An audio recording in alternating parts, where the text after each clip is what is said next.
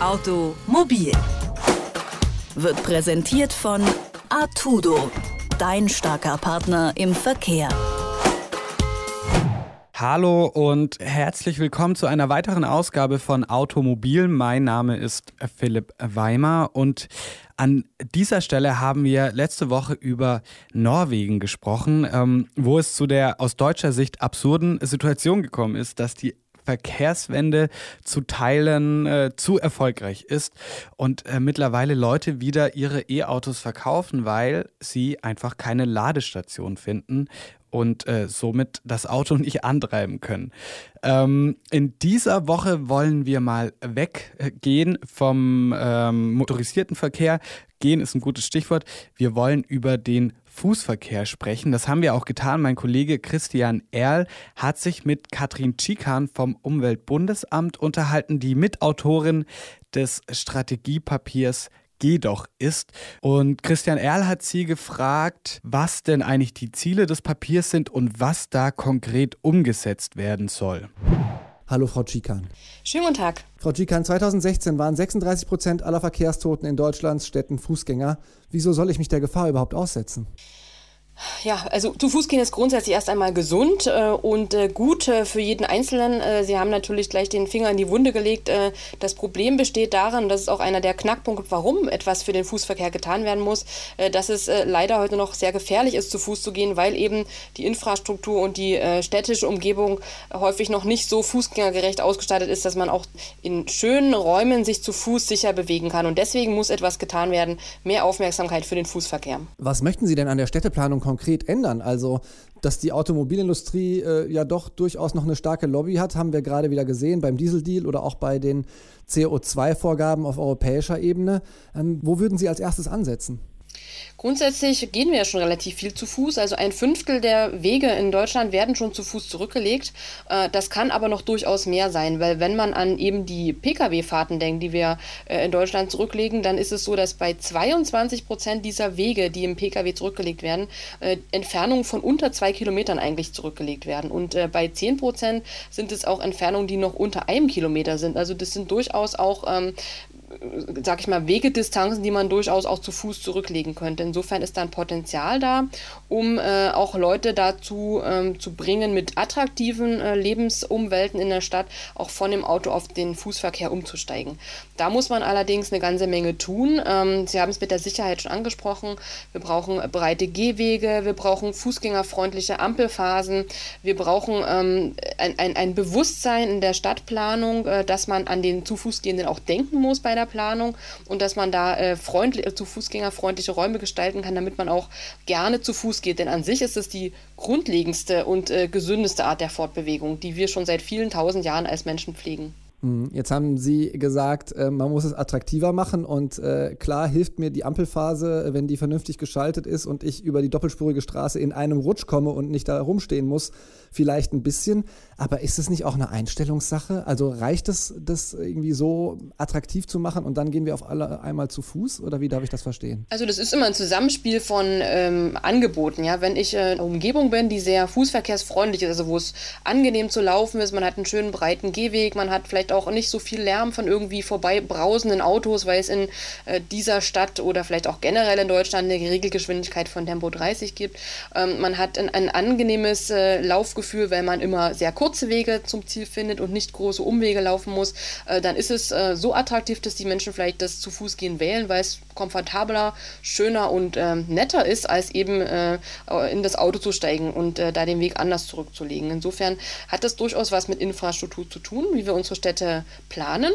Gleichzeitig haben Sie natürlich recht, äh, Mobilität beginnt im Kopf. Man muss auch die Alternative zu Fuß gehen überhaupt mitdenken. Und da ist auch ein Vorschlag unseres Papiers, dass wir dafür sorgen müssen, dass dem Fußverkehr mehr Aufmerksamkeit zuteil wird. Also dass den Menschen auch diese Option wieder klarer und bewusster wird und sie dann auch noch ähm, äh, eine angenehme Umgebung vorfinden, um eben zu Fuß äh, Wege zurücklegen zu, zu wollen. Wenn wir über, über Fahrradthemen oder andere Mobilitätsthemen hier berichten, dann schaut man ja auch öfter mal ins Ausland und guckt, ähm, wie machen die das denn da eigentlich? Und da gilt ja zum Beispiel Kopenhagen als herausragendes Vorbild, was die Sicherheit und die Attraktivität für Fahrradfahrer anbelangt. Gibt es solche Städte, solche Modellstädte auch im Bereich Fußverkehr? Kopenhagen ist interessanterweise auch eine Modellstadt für den Fußverkehr, weil die sich auf die Fahnen geschrieben haben, sowohl den Radverkehr als auch den Fußverkehr äh, sehr stark zu promoten. Ähm, ansonsten ist eine gute Stadt, die man auch als Beispiel sehr gerne heranziehen kann, die Stadt Wien. Äh, wir haben jetzt gerade am Donnerstag und am Freitag einen großen deutschen Fußverkehrskongress hier in Berlin gehabt, wo auch ein Vertreter aus Wien da war und ganz inspirierend äh, davon gesprochen hat, wie sie sich um den Fußverkehr, aber auch um allgemein die nachhaltige Mobilität in Wien kümmern. Und er hat gesagt, dass äh, beispielsweise die Ticketpreise Ticketpreise so günstig gemacht worden sind mit einem 365-Euro-Ticket für das gesamte Jahr, also 1 Euro pro Jahr. Und dass äh, damit die ähm, Abozahlen für diese Tickets äh, für den Nahverkehr so hoch gegangen sind, dass es im Grunde mehr Abos gibt als Autos in Wien. Und dass das wiederum dazu geführt hat, dass auch mehr Leute zu Fuß gehen, weil insbesondere ja der Weg zum öffentlichen Verkehr auch häufig dann ein Fußweg ist. Und wenn man da ähm, attraktive Umgebung gestaltet und äh, das zu Fuß gehen einfacher macht, dann wird auch der ÖPNV gefördert und umgedreht. Also ein guter ÖPNV fördert auch das zu Fuß gehen. Also Wien hat da insbesondere mit der Förderung des öffentlichen Nahverkehrs ganz viel auch für den Fußverkehr getan und gleichzeitig auch eine sehr große ähm, Straße als äh, Fußgängerzone umgestaltet. Das ist die Maria-Hilfer-Straße, die immer auch international gern als Beispiel herangezogen wird, die jetzt ähm, den Wienern sehr gut gefällt, obwohl sie am Anfang extrem dagegen waren. Also da muss man auch viel langen Atem mitbringen und durchaus auch mal ein paar Widerstände äh, aushalten, die von äh, der Bevölkerung dann ausgehen, wenn man etwas äh, für Fußverkehr tun möchte, weil das dann häufig auch zu Lasten eben äh, des motorisierten Individualverkehrs geht. Jetzt darf man Ihr Strategiepapier als so etwas wie eine Anregung für die Bundesregierung äh, verstehen oder wo sich die Bundesregierung daran orientieren soll. Äh, neben solchen, sagen wir mal, Sachen wie Tempo 30, die Sie eben schon genannt haben, in Innenstädten zum Beispiel, was glauben Sie, wo kann sich am ehesten was tun und wo haben Sie am meisten Hoffnung, dass sich da in den nächsten Monaten, Jahren vielleicht konkret was äh, in Tatsachen umgesetzt wird?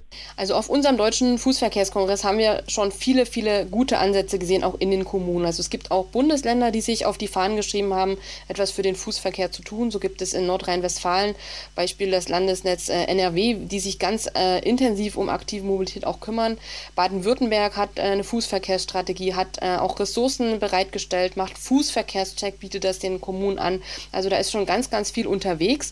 Äh, wo wir bisher äh, noch mehr Handlungsbedarf sehen, ist insbesondere auf Bundesebene, weil gerade durch ähm, eine, eine, bundesweite Unter Unterstützung äh, die Kommunen noch davon profitieren würden, dass man sich besser vernetzen könnte und dass der Bund äh, den Kommunen in vielen Stellen den Rücken stärkt, aber vor allen Dingen auch die nötigen Regelwerke und Gesetzesänderungen vornimmt, die den Fußverkehr auch stärken können. Insofern auf allen Ebenen muss was getan werden, aber wir sehen schon äh, sehr vielversprechende Ansätze, sowohl in guten Beispielkommunen wie beispielsweise Heidelberg oder Freiburg in Deutschland, äh, bis hin äh, zu den Länderbeispielen, die ich bereits nannte, und äh, auf Bundesebene könnte jetzt ein Umdenken einsetzen, so hoffen wir es zumindest. Jetzt haben Sie gesagt, äh, Gesetze auf Bundesebene oder Regelwerke müssten sich ändern. Was wäre das denn konkret? Wenn wir zum Beispiel uns die Straßenverkehrsordnung anschauen, da gibt es so einen Grundsatz, der heißt, die Flüssigkeit des Verkehrs ist sicherzustellen. Und äh, wenn man dann genauer reinliest, dann ist eigentlich der Verkehr insbesondere oder ausschließlich der Pkw-Verkehr gemeint. Und da äh, müsste man so ein bisschen äh, entschlacken und äh, diese ganzen Gesetzestexte durchschauen und auf die Fußverkehrsfeindlichkeit hin analysieren. Und da findet man eine ganze Menge Ansätze, um äh, da äh, die Straßenverkehrsordnung anzupassen oder zu ändern, sodass auch der Fußverkehr flüssig ablaufen kann und nicht nur der Pkw-Verkehr bevorteilt wird. Ein Beispiel, ähm, was wir auch in unserer Strategie nennen, ist, dass äh, die Bußgelder beispielsweise angehoben werden, dass man eben äh, Gehwegparken äh, schneller und äh, auch noch wirkungsvoller bestrafen kann, weil häufig äh, ist es nicht so, dass der Fußweg gar nicht breit genug ist, sondern dass eben der Fußweg äh, von parkenden Autos so zugestellt ist, dass nur noch eine Restgröße bleibt und man sich vorbeiquetscht. Also da könnte man mit diesen Anpassungen der Bußgeldkataloge durchaus etwas erreichen. Mobilität beginnt im Kopf. Das sagt Katrin Tikan vom Umweltbundesamt, mit der sich mein Kollege Christian Erl unterhalten hat. Wenn Sie die Folge von der letzten Woche verpasst haben oder auch interessiert sind an alten Folgen von Automobil, dann gehen Sie doch einfach auf unsere Homepage detektor.fm. Andernfalls können Sie natürlich auch bei Spotify, Google Play, Apple oder überall sonst, wo es Podcasts gibt, nach Automobil schauen und da werden Sie garantiert auch fündig. Ich würde mich freuen, wenn Sie auch nächste Woche wieder reinhören. Bis dahin.